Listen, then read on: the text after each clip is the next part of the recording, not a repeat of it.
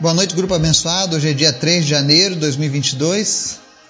A gente segue com nossos estudos da palavra de Deus. E nesse início de ano a gente está fazendo algumas reflexões sobre questões referentes à nossa vida com Deus. Então, todos os dias eu vou estar trazendo uma seleção de versículos da Bíblia e um tema, para que a gente possa refletir. Queremos também lembrar a todos que eu quero agradecer sobre as orações feitas pela vida do Daniel, pela vida da Cecília. Que o Senhor continue operando cura, milagre, suas maravilhas no nosso meio. Não importa a situação da pessoa que você está orando, não desista. Até o último minuto nós temos a chance de vermos um milagre acontecer. Muitas pessoas às vezes não veem o milagre porque elas não perseveram. Mas continue orando. Lembrando que estamos precisando de voluntários para as nossas orações do mês de janeiro. Eu gostaria muito que você tivesse essa oportunidade, que você aproveitasse essa oportunidade. Porque nós também queremos ouvir a sua voz. Amém? Antes da gente começar o estudo de hoje, eu quero convidar você para a gente orar e interceder. Obrigado, Jesus, por mais esse dia, por tudo que o Senhor tem feito, por este ano novo que estamos vivendo agora. Nós te apresentamos o nosso futuro, o nosso presente, as coisas que faremos, os nossos projetos, os nossos planos, as nossas famílias, os relacionamentos. Colocamos tudo debaixo da tua mão, Jesus, porque tu és bom, tu és maravilhoso, tua vontade é boa, perfeita e agradável, como nós estudamos ontem. Nós queremos te apresentar, Senhor, as famílias que nos ouvem deste grupo, no podcast. Alcança cada uma delas, trazendo cura, salvação, libertação, prosperidade. Visita-nos, Pai. Nós precisamos de Ti. Nós precisamos de mais intimidade contigo a cada dia. Perdoa as vezes que nós falhamos contigo, que não cumprimos a Tua palavra, que não te obedecemos como deveríamos mas a cada dia cria em nós um desejo de fazermos mais na tua presença, Pai. Quero te apresentar em especial a saúde da Lúcia hoje e de todos os demais que estão sofrendo com o vírus da influenza, do Covid e de todos esses outros doenças que têm surgido. Repreende, Deus, a ação dessas enfermidades sobre a vida do teu povo, da nossa nação. Traz cura para cada um deles no nome de Jesus, Pai. Livra-nos dessa peste, dessas pragas que têm assolado a humanidade, Jesus. Guarda o teu povo.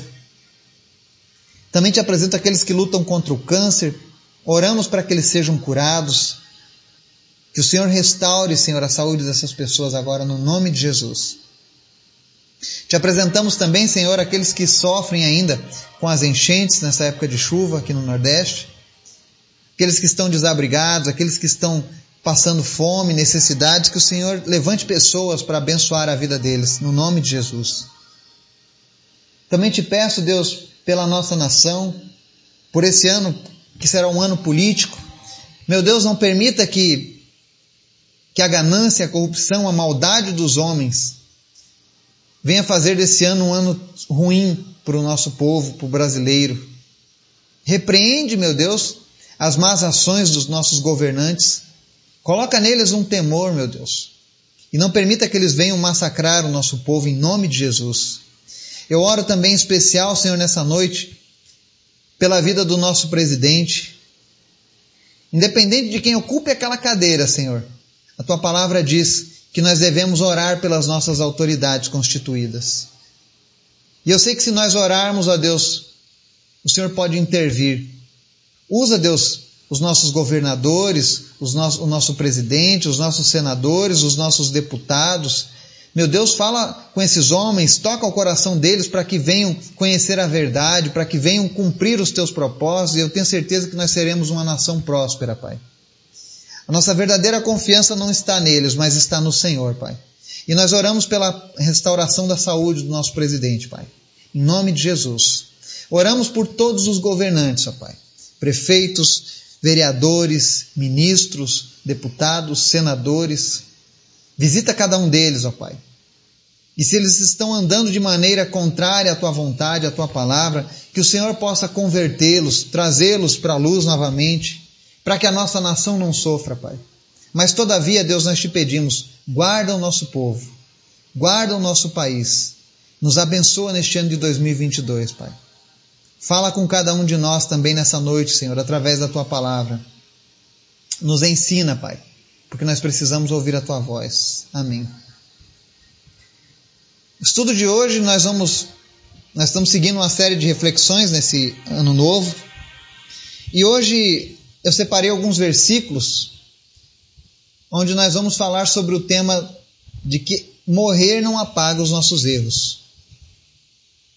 E você já vai entender o, porquê que eu estou falando isso. Salmo 32, 1 a 2 diz o seguinte: Como é feliz aquele que tem suas transgressões perdoadas e seus pecados apagados. Como é feliz aquele a quem o Senhor não atribui culpa e em quem não há hipocrisia. Amém? Essa é uma passagem onde o salmista demonstra que a verdadeira felicidade de um homem, a verdadeira realização de um homem, é quando ele encontra a salvação, é quando ele encontra o perdão que é oferecido por Deus. E o tema de hoje, Morrer não apaga os nossos erros, ele é um tema muito relevante, porque nós temos vivido tempos em que as pessoas elas ignoram a palavra de Deus, elas ignoram o que a Bíblia fala e procuram viver pelos seus próprios caminhos. E é impossível ao homem viver sem pecar. O homem natural jamais conseguirá viver sem pecar. E ainda que você seja religioso, que você creia em outras coisas que não, não estão na Bíblia, nenhuma dessas coisas vai apagar as suas transgressões ao longo da sua vida. Porque existe um costume quando as pessoas partem é natural, ah, fulano está com Deus, né? Como se Deus tivesse uma obrigação de levar todas as pessoas para morar com Ele. Não funciona assim. Só vai morar com Deus aquele que tiver os seus, os seus pecados, as suas transgressões perdoadas. O fato de sofrermos nessa terra, o fato de morrermos um dia, quando eu morrer, isso não vai zerar a minha conta dos meus pecados. Se eu morri sendo um pecador, rejeitando o perdão oferecido por Jesus, eu continuarei com esses pecados na minha eternidade. Por conta deles eu serei condenado. E quando as pessoas procuram atacar essa visão, elas dizem: Olha, tá vendo? Que Deus bom é esse que, que leva as pessoas para o inferno? Mas Deus não leva ninguém para o inferno. Deus não leva ninguém para condenação eterna. Pelo contrário, Ele oferece salvação, perdão, ele oferece o antídoto para aquilo que pode destruir a nossa alma. E o salmista fala aqui com muita propriedade que a verdadeira felicidade é você saber que os seus transgressões e os seus pecados foram apagados. Viver sem hipocrisia. O que é viver sem hipocrisia nesse contexto? É eu saber que eu estou andando com Deus. E que ainda que eu falhe, que nós somos falhos, nós cometemos nossos erros, nossos deslizes, Todavia, isso não vai ser a nossa vontade primária. E se a gente errar, a gente reconhece e fala: Senhor, me perdoa, hoje eu errei, hoje eu vacilei, hoje eu pisei fora da linha. Então, a verdadeira felicidade de um homem é ele poder chegar no dia da sua morte, no dia da sua partida, e ter a certeza de que os seus pecados foram apagados. Porque ele tem a certeza, baseada na palavra de Deus, de que quando isso acontecer, ele simplesmente passará desta para uma vida muito melhor, que é a vida com Deus, a vida eterna com Deus. Mas para que a gente possa viver eternamente com Ele é necessário o arrependimento e aceitar o perdão oferecido por Jesus. No Atos, livro de Atos, capítulo 3, versos 19 e 20, diz o seguinte: Arrependam-se, pois, e voltem-se para Deus, para que os seus pecados sejam cancelados, para que venham tempos de descanso da parte do Senhor, e Ele mande o Cristo o qual lhes foi designado Jesus. A palavra de Deus é muito séria em toda a Bíblia sobre essa necessidade do arrependimento e de se voltar para Deus para que os pecados sejam cancelados. Não existe perdão de pecados fora de Jesus. Talvez você creia que, ah, mas eu, eu creio, eu aprendi que o homem vai reencarnar para pagar os seus pecados, o seu karma. E ele vai ficar reencarnando e vai pagando até zerar a conta. Isso não, não, não possui respaldo bíblico. E se a reencarnação fosse uma realidade, Jesus, quando veio ao mundo, ele disse uma frase muito famosa para os seus discípulos. Ele falou: Vão e pregue o evangelho a toda criatura. Aquele que crer e for batizado será salvo. Ele teria dito: Olha, vão e preguem o evangelho a todas as criaturas. Porém, aqueles que creem na reencarnação, vocês não precisam, porque eles já têm um jeito de se salvarem. Mas não foi isso que Jesus fez. Ele mandou que todos os homens e mulheres conhecessem o Evangelho, para que todos tivessem a mesma oportunidade de um dia encontrarem salvação. Porque o desejo de Deus é, é que nós sejamos salvos, é que nós tenhamos descanso da parte do Senhor. É isso que Ele está dizendo. Ó. Se arrependa e volte para Deus, para que seus pecados sejam cancelados e que venham tempos de descanso da parte do Senhor. Deus quer nos dar um tempo de descanso. Mas é impossível ter descanso quando nós levamos a nossa vida voltada, pautada no pecado. Se você ainda não se arrependeu, se você ainda não, não, não se não mudou a sua mente, se você ainda não aceitou o perdão de Jesus, você ainda não tem descanso. E talvez você diga, ah, você, você não sabe de nada, eu tenho minha tranquilidade, eu duvido. Não são poucas as pessoas que quando eu indago acerca da salvação, eu sempre pergunto: se você morresse hoje, para onde você iria? E alguns dizem: Deus é que sabe. Outros dizem: não sei. Outros dizem: eu acho que vou para o céu. E muito poucas pessoas falam com toda certeza: se eu partir hoje, irei morar com Cristo na eternidade. Por que, que elas dizem isso? Porque elas, não, elas sabem que os seus pecados continuam ali. Elas sabem que a sua conduta continua sendo contrária à palavra de Deus. E para muitas pessoas não é necessário nem que eles conheçam a Bíblia para saber que o que estão fazendo é errado. Quem pratica uma corrupção, quem pratica um adultério, quem é mentiroso, quem é infiel nos negócios, no casamento, ele sabe que isso é errado. Porque antes da Bíblia dizer que isso é errado, a própria sociedade, através das suas leis, já condena esses atos. E não é porque você sofreu quando você estava prestes a morrer que aquele sofrimento expurgou os seus erros cometidos ao longo da sua vida. Pelo contrário, a única forma de apagar as nossas transgressões é através da, da morte de Jesus, não da nossa.